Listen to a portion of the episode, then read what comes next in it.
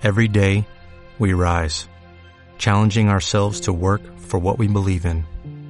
At U.S. Border Patrol, protecting our borders is more than a job, it's a calling. Agents answer the call, working together to keep our country and communities safe. If you're ready for a new mission, join U.S. Border Patrol and go beyond. Learn more at cbp.gov/careers. Bueno, Cristian, ¿de qué película vamos a hablar hoy? ¿Problemas con los vivos? ¿Hartos de que violen su intimidad? ¿Quieren deshacerse de esos bichos vivientes? Vengan a verme. El bioexorcista número uno de la otra vida. Sí, señor. Haré cualquier cosa. Les pondré los pelos de punta. Haré cualquier cosa para que me contraten. Me comeré a su perro. Me comeré una vaca. Me poseeré a sí mismo si es necesario. Estoy lleno de demonios. Vengan a comprobarlo. Si llaman ahora, tendrán una posesión gratis con cada exorcismo. ¿Tienen otra oferta mejor? Traigan a sus hijos. Tenemos muchas serpientes para que jueguen con ellas. Digan una vez, dos y a la tercera un hechizo. Beetlejuice, Beetlejuice, Beetlejuice. Hoy vamos a hablar de Beetlejuice, la, la película que dio a conocer a Tim Burton, la, la primera película en la que vemos eh, su universo particular y toda esa iconografía maravillosa que él, que él trabaja ya en pleno funcionamiento. Y, y también, bueno, la, la, película que encumbró de alguna manera a, a un actor como Michael Keaton, que al año siguiente reventaría la banca de nuevo a las órdenes de Tim Burton, y a Winona Ryder, que estaría prácticamente una década partiendo la pana hasta que, hasta que un, pequeño rupto en un comercio truncó su carrera. ¿no? Eh, junto a ellos, bueno, otros actores también muy conocidos como, como Alec Baldwin, como, eh, que era, era también un actor de aquella, bueno, ya muy, poco, muy poca tralla encima, no había matado a nadie aún, lo cual siempre es, satisfactorio. Y Gina Davis, Gina Davis, que era quizá la más conocida del plantel y que, y que aquí bueno, tendría un rol protagónico de alguna manera.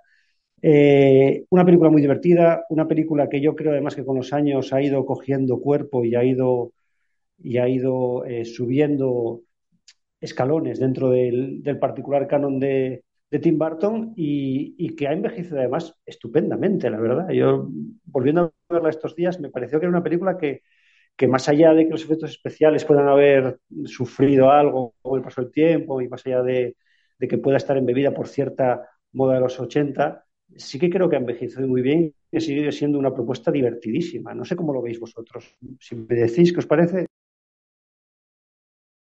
Bueno, eh, en mi caso es mi película preferida de Tim Burton, sin lugar a ninguna duda. Eh, lo sigue siendo, o sea, ya no es una cuestión de nostalgia infantil, es una, es una película que, que, yo de niño vi una, diez, veinte, treinta veces, la, la grabé en VHS en una, en una emisión en te, eh, televisiva y la veía una y otra vez, sobre todo, sobre todo recuerdo que, que en verano.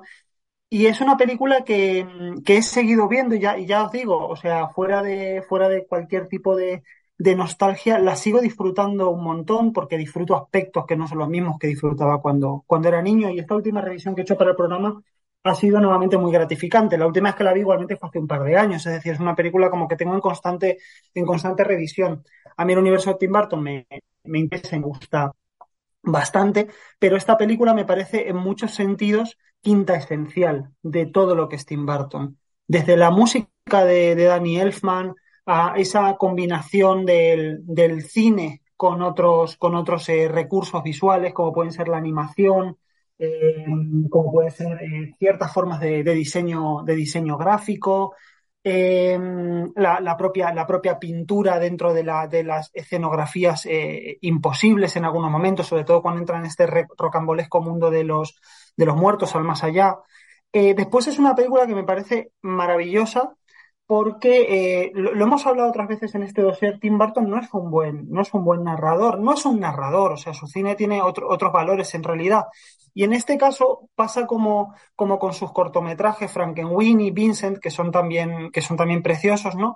Y es que, eh, como son cortos, recordamos, Beetlejuice es una película que no llega a la hora y media de duración, eh, funciona muy bien esta narración mediante casi eh, estampas, ¿no? Realmente eh, el relato es, anecdótico en cuanto a los sucesos, a lo que ocurre, y él se recrea en unas estampas que si fuera una película de dos horas y media, o de dos horas, pues a lo mejor se resentiría un poco más. Lo hablamos un, poco a propósito de Wood, que es otra película de estampas, ¿no? Yo creo que es como funciona en general Barton. Lo que pasa es que aquí, aquí le funciona de maravilla. Después me, me, interesa, me interesa mucho esta combinación, porque aquí me, creo que llega a, al estado, a un estado de gloria entre eh, una visión truculenta, verdaderamente perversa, no ya de la burguesía americana solamente, como se ha dicho muchas veces, sino de la propia existencia, ¿no? Una cosa terrible, la historia de este matrimonio joven que tiene dos semanas de vacaciones para estar en casa y de pronto va a estar condenada a estar en casa el resto de su vida porque el resto de su vida es la muerte, ¿no? O sea, ya no, no están vivos, nunca van a poder tener ese proyecto de tener hijos. Eh, o sea, la película llega a ser bastante cruel, crea un personaje inolvidable inefable como es Beetlejuice, al que ya imagino que le dedicaremos tiempo porque, porque es, digno de comentar, ¿no? Lo que se hace aquí a nivel de comedia y lo que hace, lo que hace Keaton, fijaros lo que iba a decir yo, lo que hace Michael Keaton con, con él, ¿no? Pero, por otro lado, contrapesando, digamos, toda esta crueldad eh, existencial, que, a veces es más fácil de identificar, eh, sobre todo si hablamos del Barton posterior, en su obra escrita, que en su obra literaria, ¿no? La melancólica muerte de Niño Ostra, por ejemplo, y todos estos, estos cuentos de, de esa compilación que creo que es de sus mejores trabajos, mucho más que en su cine, que digamos poco a poco, como hemos hablado, a partir de cierto punto se va doblegando, domesticando un poquito. Por un lado tenemos toda esta crueldad, pero por el otro lado tenemos una ternura infinita, ¿no? O sea, es una película en la que realmente eh, se, suele asociar a Tim Burton, cuando pensamos sobre todo en películas como Dos manos tijeras, de una visión ácida, eh, muy cabrona, por así decirlo, de lo que es esta burguesía eh, americana, de los barrios, de las afueras. En realidad, el cine de Tim Burton nos habla constantemente de una burguesía eh, o, de, o, de, una clase media eh, americana que se quiere alta, que no deja de ser sino un proyecto fallido. Y como proyecto fallido, es decir, como clase social que realmente nunca llega a ser lo que quiere, está lleno de anomalías. Entonces, incluso estos personajes se los mira con cierta ternura. Véanse los protagonistas, esta familia que se muda a vivir a casa del, del matrimonio de, de, recién difuntos, ¿no? Eh, y que son personajes en un principio detestables, pero que de pronto descubrimos que son también unos perdedores, que son seres completamente anómalos, ¿no? En ese intento, en esa voluntad ocurrirá después también con los personajes de Dos Manos Tijeras, de ser normales, ¿no? Una normalidad que en el cine de Tim Burton nunca llega a existir. Al final acaban siendo también, también bastante entrañables, ¿no? Entonces esta idea de, de la burguesía americana con un proyecto fallido, creo que es muy bonito en Barton porque esa crueldad acaba derivando también en, en ternura. Y bueno, decir que para mí la película funciona como un tiro en cuanto a la mezcla de géneros, eh, creo que, que, evidentemente el gran valor, aparte de que la, la, imaginería de Barton está, como decía, en estado de gloria, da la sensación de que la cámara está donde debe estar en cada momento, de que la, la, la escenografía y el, a nivel de diseño y producción, la dirección artística están aprovechados desde la dirección con una inteligencia suprema que yo creo que, que vuelve a aflorar posteriormente en el cine de Barton, pero aquí realmente no hay un, no hay un plano en el que todo esto no se convierte en algo destacable. Fuera de eso está, por supuesto, Michael Keaton y, y, Beetlejuice, ¿no? Eh, que sé que es un personaje que, que a Yago le, le, interesa, le interesa muy particularmente. Así que bueno, nada, seguimos, seguimos charlando. ¿Qué, qué te ha parecido a ti, Yago? Pues yo creo que la última vez que la vi, la vi eh, versión doblada, lo cual significa que, que la vi hace mucho tiempo. Y entonces, pues bueno, ha sido, ha sido interesante volver a ella después de tantos años. Y yo sí que destacaría que um, lo, lo buenas que son algunas, algunos de sus aspectos para, para que no te des cuenta de lo flojos que son otros, ¿no? Entonces es como una cosa muy, muy llamativa, ¿no? Porque comparativamente con, con Ed Wood, por ejemplo, me parece que es una película muchísimo mejor narrada, ¿no?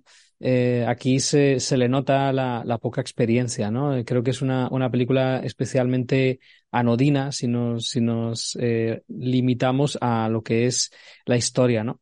Pero es, es maravilloso que, que da igual, o sea, es una historia al mismo tiempo tan reducida que, que tampoco, tampoco molesta, ¿no? Es, es una película que empieza más o menos bien, pero como que se estanca muy, muy rápidamente y es como una repetición de situaciones con, con, una, con la lógica esta de, ¿no? de la repetición y la, la variación, ¿no? Y darle como un, poco de vueltas al mismo tema. pero es que, es que da, realmente igual, porque, porque bueno, es, eh, hay, un material que se adapta muy bien a la, a la sensibilidad de Tim Burton ¿no? y a sus, a sus inquietudes. Ahí destacaría que en realidad es una película que estéticamente es bastante menos oscura de lo que yo esperaba que iba a ser, porque claro, se asocia a, a esta línea, ¿no? De Eduardo Manos Tijeras, eh, las Batman, incluso Pesadilla antes de Navidad, y realmente es una película bastante más festiva, ¿no? Y, y colorista.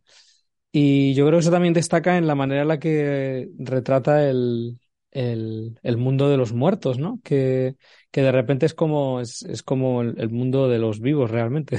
Funciona más o menos igual. Lo que pasa es que, bueno, tiene algunas, algunas diferencias, pero me parece uno de los detalles más graciosos es el decir, bueno, es que al final es, es, es un lugar como anodino, burocratizado, es un poco lo, lo, lo mismo, ¿no? Y, y, y también pues la, la, la gracia que me genera que, que los dos protagonistas eh, se podría, se, se, intuye que son dos personas que no encajan demasiado bien en la sociedad, sin tampoco ser unos freaks, pero como que no terminan de encajar. Y, y luego pues tampoco encajan en el mundo de los muertos, ¿no? Están igual de perdidos. Eh, quieren, tienen que hacer la, la, misión esta de espantar a los, a los vivos y tampoco les sale, ¿no? Eh, entonces es como, como curioso, ¿no? Porque el, lo, fácil, ¿no? A lo mejor de, de, Tim Burton podría ser el crear un, un, mundo distinto, ¿no? El mundo de los inadaptados, de los monstruos, donde ahí sí encuentras tu hogar. Pero sin embargo, al menos en esta película mm, no ocurre. Lo cual hace que sea como más, más curioso porque al final lo que hay que hacer es aprender a convivir, ¿no? Es un poco lo que, lo que acaba diciendo la película.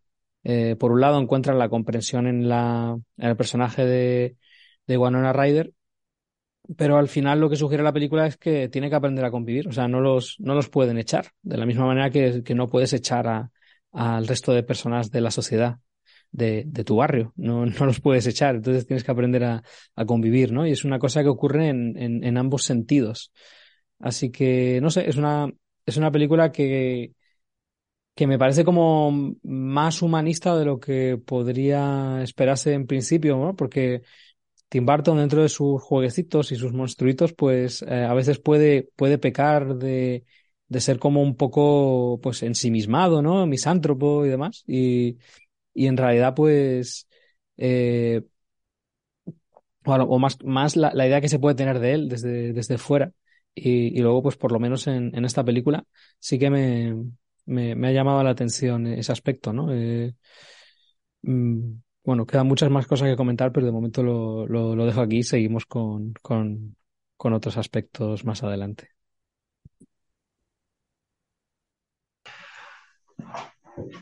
Bueno, yo como decía Yago, eh, también me resulta lo más interesante ese, ese, ese inframundo, ¿no? Al, que se ven abocados y, esa, y esa gran oficina, esa, ese gran aparato burocrático que, que está arropando a los muertos, los está esperando Mm, es muy llamativo porque hay un momento que se ve un plano general de esa oficina y, y a mí me recuerda mucho al, al, mundo de Terry Gilliam, me recuerda mucho a, a la Correduría de Seguros Escarlata o a, o a, o a Brasil en algunos aspectos, en, en, la puesta en escena. No sé si, si, hasta qué punto está explorado, pero yo, o si es simplemente una impresión mía, pero sí que a mí me recuerda mucho al, a ese universo que está explorando Gilliam en los 80.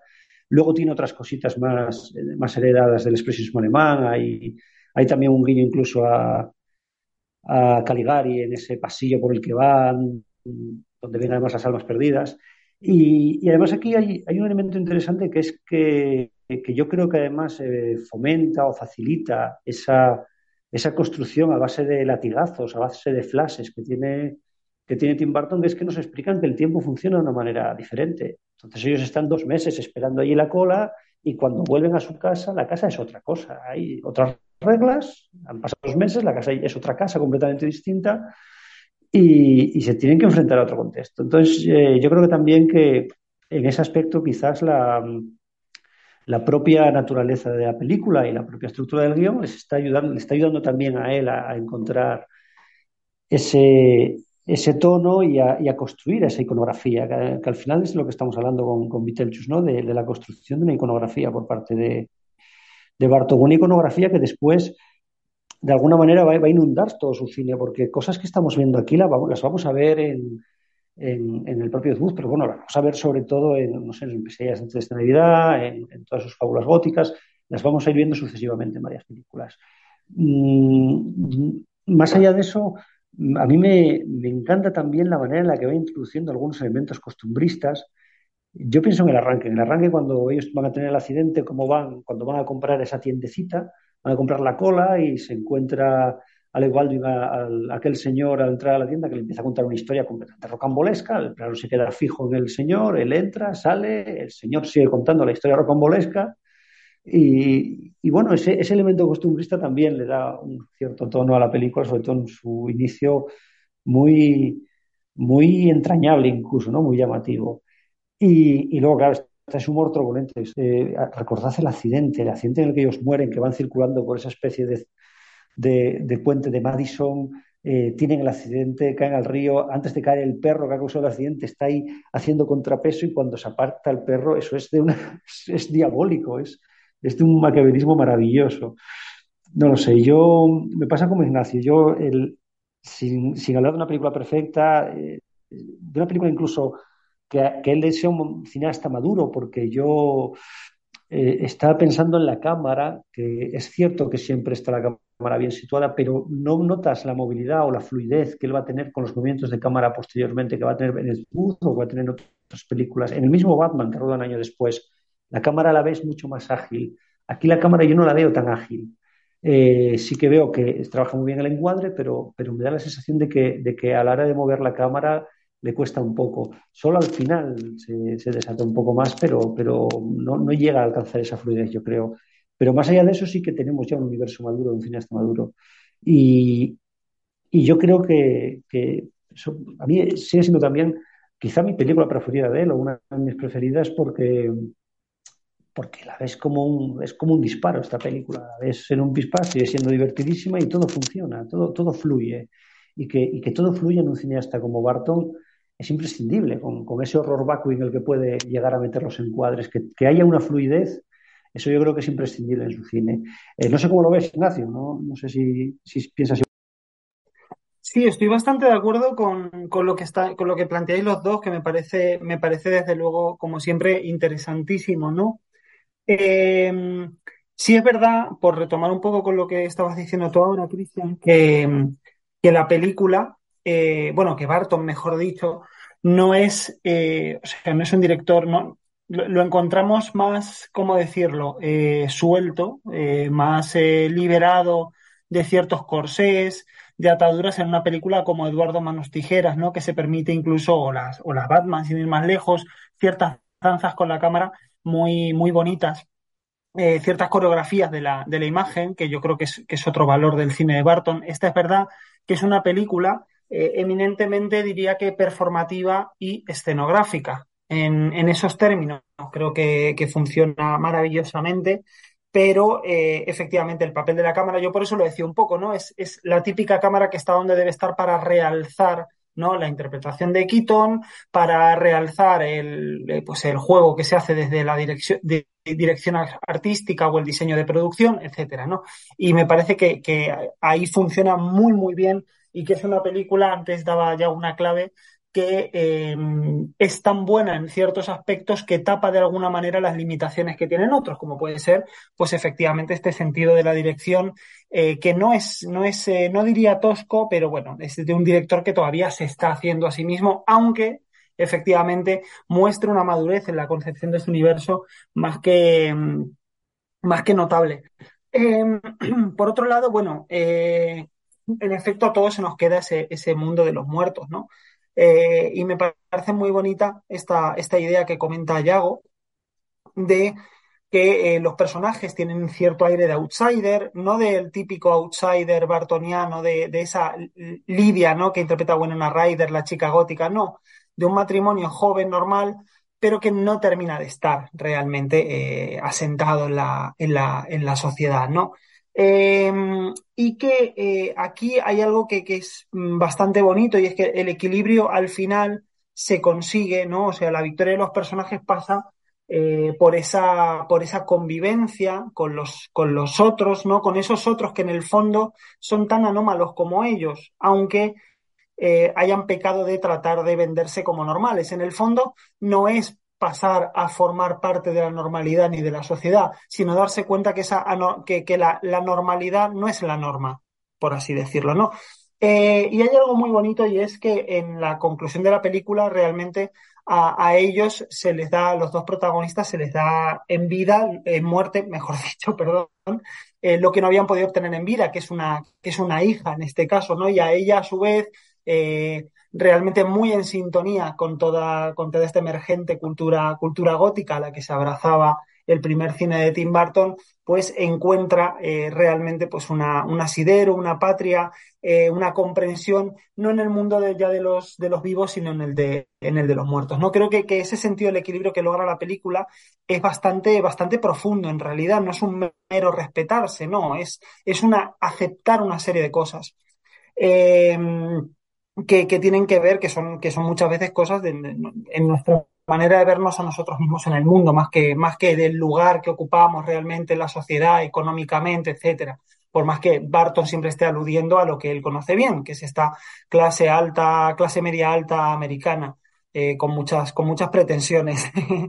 eh, hay otra, otra idea eh, que, que, comentaba, que comentaba Yago, que creo que mm, va de la mano totalmente con, con Beetlejuice que también estaba desarrollando Christian, que es, que es una película festiva.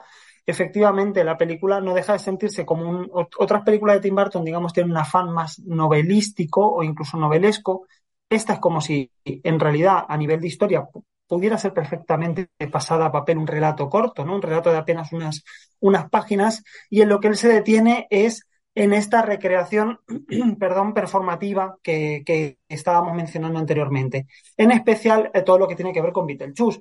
Eh, si Christian hablaba de humor negro, pues mmm, no podemos dejar de aludir a Beetlejuice, que es un personaje eh, divertidísimo, eh, es, un puro, una pura explosión de, humor físico. Antes hablabais de referentes como el expresionismo alemán, que por supuesto están ahí, eh, de, cierto humor gráfico también, pero aquí de pronto tenemos la explosión del cartoon, que en Pee-wee, la primera película de, de, Tim Burton, también tenía una presencia, ¿no?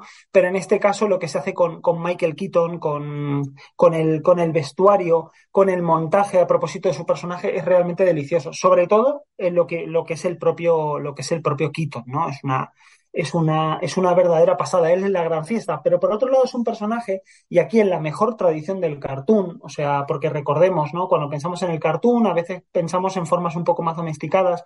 Eh, aquí en la mejor tradición, en un que podría ser un Tex, un Tex Avery, eh, realmente son personajes eh, pues muy hiperdinámicos, puramente cinéticos, que realmente no funciona, ¿no? Todo lo que lo rodea según la lógica del mundo real, ya habéis visto la, escenografía que, que, que, que, rodea, igual que el vestuario de Beetlejuice, se está transformando de manera constante, casi como si estuviéramos viendo este carácter multiforme de una, de una obra de animación.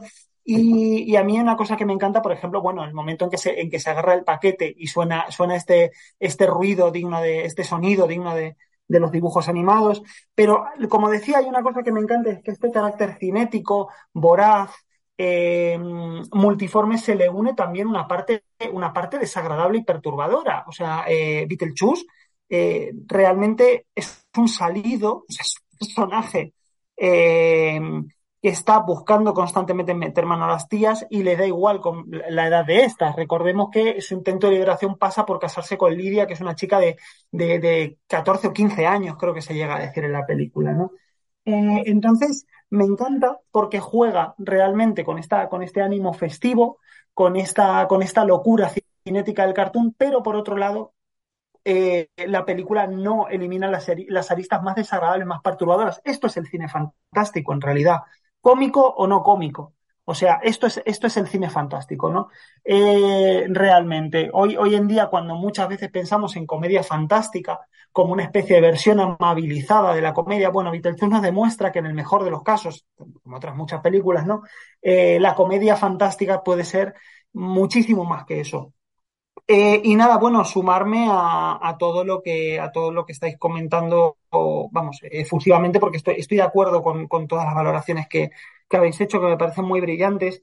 Eh, a propósito, por, cerrar ya mi intervención, del tema del humanismo que comentaba Yago, con lo que también coincido, eh, basta comparar esta película, por cierto, eh, con Eduardo Manos Tijeras. Recordemos que para Eduardo Manos Tijeras no quedaba otra situación que, o sea, otra solución que apartarse definitivamente de la sociedad, ¿no? No lograba encajar nunca en esa sociedad.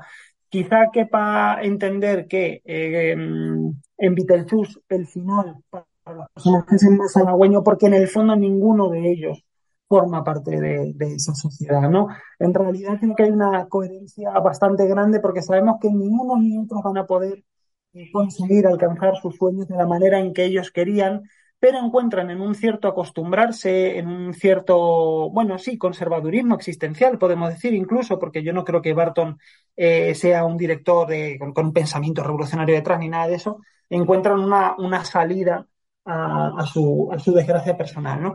En fin, eh, me, parece, me parece muy bonita porque es una película que tiene, como decía antes Cristian, toda, eh, maduradísima, digamos, toda la iconografía todo el imaginario bartoniano, pero también toda esa filosofía eh, eh, existencial, cultural, social, con la que ligamos su cine.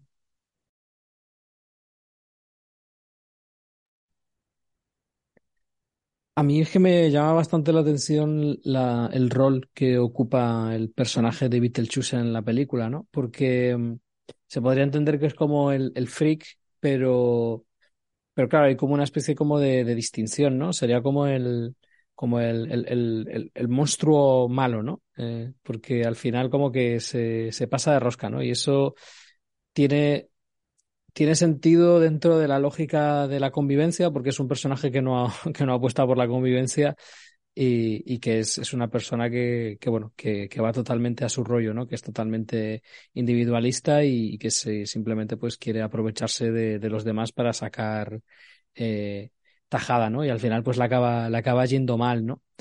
Y, y bueno, pues eso también tiene lógica con los intentos desesperados, ¿no? De, de la pareja protagonista por echar a los nuevos inquilinos y, esa tentación de, de, contratar los servicios de, de Beetlejuice, ¿no? Pero al final es como que eh, se dan cuenta de que esa no es la, manera, ¿no? Aparte de porque eso le, les puede le puede, les puede perjudicar a ellos mismos, ¿no? Es como una, una bomba que les puede estallar a ellos, a ellos también, ¿no?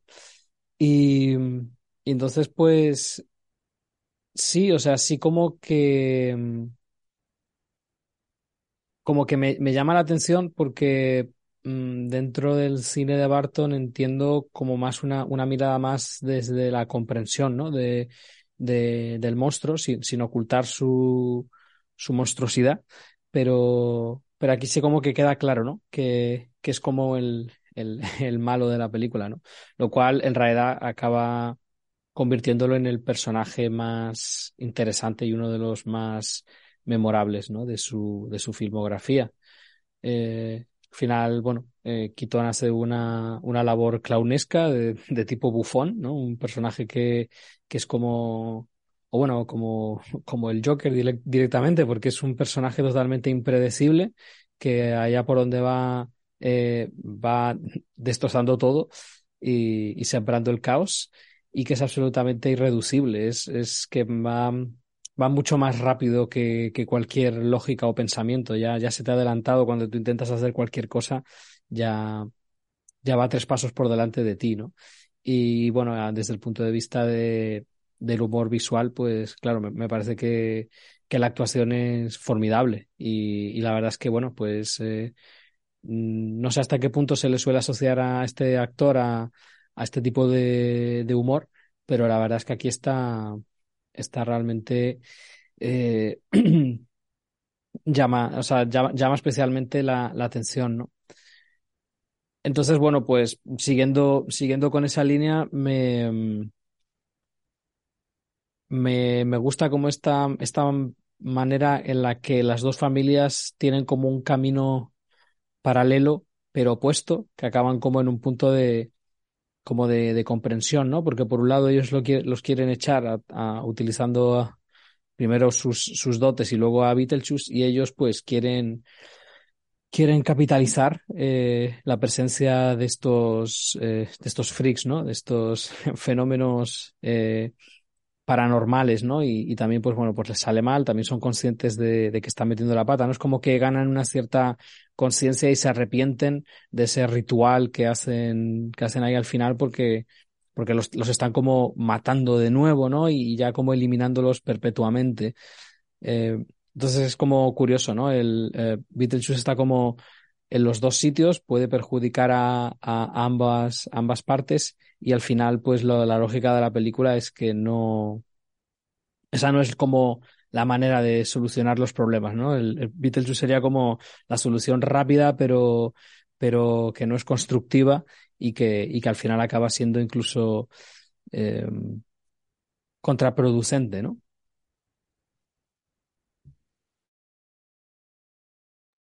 Yo sí, yo creo que, que, hay algo de eso también, ese aprendizaje creo que es muy importante. Mm, es además muy llamativo porque los, esos invasores, eh, antes hablábamos de, la presentación de Beetlejuice, ¿no? En ese anuncio que parodia de alguna manera los, los, vendedores del coche del medio oeste, eh, esos vendedores showman, ¿no? De hecho, está inspirado en un vendedor real que parece ser que se, presentaba en las televisiones de todo el país, pues montado en animales rarísimos, en una vaca, en un caballo, en un rinoceronte, lo que se le ocurriera, ¿no? Para vender sus coches. Mm, pero, pero de alguna manera, eh, realmente también los fantasmas también se defenden de un proceso de gentrificación brutal por parte de esta familia neoyorquina que llega que lo primero que hace es eh, transformar completamente su, su casa en, en, en, una cosa amorfa ahí en lo alto de la colina y que luego quieren acabar colonizando todo el pueblo para convertirlo en una especie de parque de atracciones de lo sobrenatural. O sea, una, una cosa, un, un, fenómeno también muy significativo. Volviendo a la figura de Beetlejuice, mm, yo estuve, estuve mirando, me llamaba la atención porque sale muy poquito en pantalla muy poquito. La película es verdad que no llega a hora y media, se queda unos pocos minutos a la hora y media. Eh, y él sale, yo lo tuve que buscar, ¿eh? sale 17 minutos en pantalla, Beetlejuice. Y en 17 minutos llena la película completamente. Es que es un tsunami que arrolla la película. Eh, acaba dándole el título a la película. Que, que, bueno, lo del título en español ya sabéis que es una singularidad absoluta porque el, el nombre del, del, monstruo es Beetlejuice, como la, como la como la constelación, que además se llama así también por un error, parece ser en la, transcripción del nombre, eh, le acaban como medio rebautizando durante la película como ese juego de, escarabajos que, al que hace alusión el título, que es eh, en ese juego maravilloso, intraducible y que se pierde completamente en el doblaje que él tiene con la, con la chiquilla para que ella adivine su nombre, esa especie de categories fantástico que hacen. Y, y, aquí en español pues han tirado también por la vía fácil, precisamente por la vía de Beetlejuice, llamándole, pues, eh, traduciendo un nombre con una sonoridad un poco extraña como ese Beetlejuice. Pero bueno, más allá de eso, más allá de estas particularidades, de esta, de esta curiosidad, eh, Beetlejuice es un tsunami. Cuando aparece en pantalla arrampla con todo y tiene ese, ese momento que, que, como muy bien dice Ignacio, es, es puro cartoon, ese final, que es el, ese, ese momento en el que empieza a lanzar en que empieza a lanzar cosas, le, le, pone una cremallera a ella en la, en, la, en la boca para que no diga su nombre tres veces, a él le reduce. Ese momento es, es puro cartoon, es puro dibujo animado. Y además estamos en un momento muy propicio para los dibujos animados, porque justo ese año se estrena también Quien engañó a Roger Rabbit, poco después vendría La Máscara, o sea que era algo también que estaba ahí en el cine americano y, y ahí conecta muy bien con esta época. Y hablando de Roger Rabbit, hay una particularidad magnífica de Beetlejuice, que es que un año después el director de esta película y, este actor, que es el secundario, recordemos que no es la estrella, es, un tipo que aparece 17 minutos en la película, van a acabar haciendo Batman. Y tú te lo imaginas y dices tú, ah, vamos a hacer una película con Tim Burton y con, o sea, con los responsables de Beetlejuice para que hagan Batman. Parece una locura a priori. Tú te imaginas a dos ejecutivos de la Warner puestos de tequila hasta las cejas y diciendo, pues voy a hacer un Batman con Michael Keaton y Tim Burton y otro, no hay pelotas. ¿Te imaginas una escena así? Pero realmente tiene una lógica brutal, porque Beetlejuice fue un éxito de taquilla tremendo. Es una película que costó unos entre 12 y 15 millones de dólares, recaudó 73, fue la película más, la décima película más vista de aquel año en, Norteamérica, pero os voy a leer el listado de las 10 primeras para que veáis de qué estamos hablando. La primera fue Quien año Roger Rabbit, de, la, de Walt Disney, de los tíos Disney, la segunda, eh, Príncipe de Zamunda, de Paramount, la tercera, Good Morning Vietnam, de nuevo de la Disney, Big es la cuarta, de 20th Century Fox, Cocodrilo and 2 de Paramount es la quinta, la sexta es eh, Tres solteros sin biberón, creo que es este título en España, ¿no? Sí, de la Disney de nuevo. La séptima es La jungla de cristal, la película que revolucionó la industria de John McTiernan con Bruce Willis de, de la 20th Century Fox. Eh, que fueron 83 millones. Estamos hablando de solo 10 millones más que Beetlejuice. ¿eh? La octava es eh, Hechizo de Luna, de la Metro. La novena, Cóctel, de Disney. Y la décima ya es Beetlejuice, de Warner Brothers. La primera película de Warner Brothers, la, la película más taquillera de Warner Brothers en el 88 es Beetlejuice. Y Warner Brothers, además, ese año tuvo dos trompazos tremendos, porque tanto la, lista negra de la última película de, de eh, Harry el Sucio como eh, Tequila Sunrise con Sion Tequila, que eran dos apuestas firmes del estudio, se dieron un, ostión en taquilla. Recaudaron, yo creo que no ocurrió ni presupuesto ninguna de las dos. Y, ese año que fue extraordinariamente malo para la Warner, extraordinariamente malo, el éxito de taquilla que tuvieron fue Beetlejuice. Y los responsables de Beetlejuice eran Keaton y, y Tim Burton. Entonces, tiene una lógica tremenda que su gran apuesta para el año siguiente esté comandada precisamente por los responsables de este éxito, ¿no? Por, la, por el actor que sale coronado de, de Beetlejuice y por el cineasta que ha hecho Beetlejuice. Un cineasta además que quería hacer Batman, estaba interesado en el proyecto de Batman, que llevaba años intentando hacerlo. Entonces, eh, todo acaba teniendo una lógica terrible con este aspecto. De todas maneras, pensándolo ahora y diciendo que para mí Jack Nicholson fue un, Joker maravilloso, visto en perspectivas, yo creo que Michael Keaton hubiera sido un Joker estupendo, ¿no? No sé cómo lo ves, no sé cómo lo ves, Ignacio, pero me da la sensación de que, de que hemos perdido a un gran Joker a cuenta de tener un, buen Batman. Madre mía, no se me habría pasado nunca por la cabeza, pero tienes toda la razón que, joder, pues sí, sí, sí, vamos, ha sido, ha sido eh, mind blowing, como una, como una revelación. Efectivamente, sí, siendo el, el, Joker de, Jack Nicholson una cosa espectacular, es curioso y además me parece arriesgado que justamente se eligiera Michael Keaton, que había demostrado ser eh, un, un glorioso en, en Beetlejuice, pues mm, para hacer un personaje, para hacer un Batman bastante, en el fondo, pues, pues con, encanto, elegante, pero muy aséptico, ¿no? O sea, es como prácticamente hay momentos en los que parece que no estuviera ni siquiera actuando, o sea, está, está dirigido de una manera, digamos que peculiar. Yo creo que también ahí se está jugando.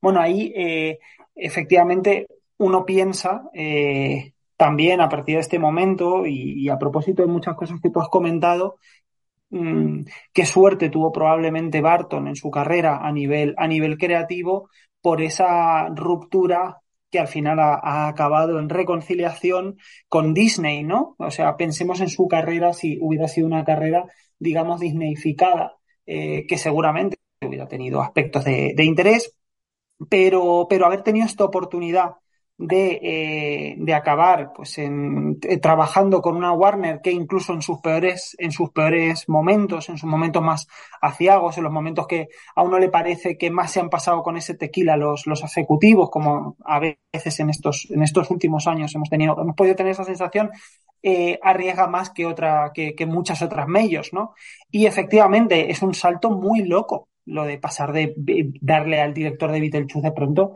una, una película, eh, una superproducción de la categoría de, Batman y por otro lado eh, lleno de, y en eso estoy completamente de acuerdo contigo, de una profunda visión artística, eh, de, haber entendido muy bien las capacidades y posibilidades de cada uno de los principales implicados en la en, en, lo que es el en lo que es un proyecto eh, tan raro como Beetlejuice porque realmente a mí a mí una de las cosas que más eh, extrañeza me provoca de ver una, una película como Beetlejuice hoy es pensar que esto, bueno, es un guion que, que acaba pasando por, por, las manos de Barton, que, que había tenido mucho éxito con, con la película de Pee-wee y demás, y que, y que elige este, después de descartar muchos otros, que algunos, algunos se han llegado a realizar, este es otro tema, eh, y es una cosa que, eh, que, que real, realmente es, es, de, es, de, echarle narices por parte de la productora y por, y por parte del propio,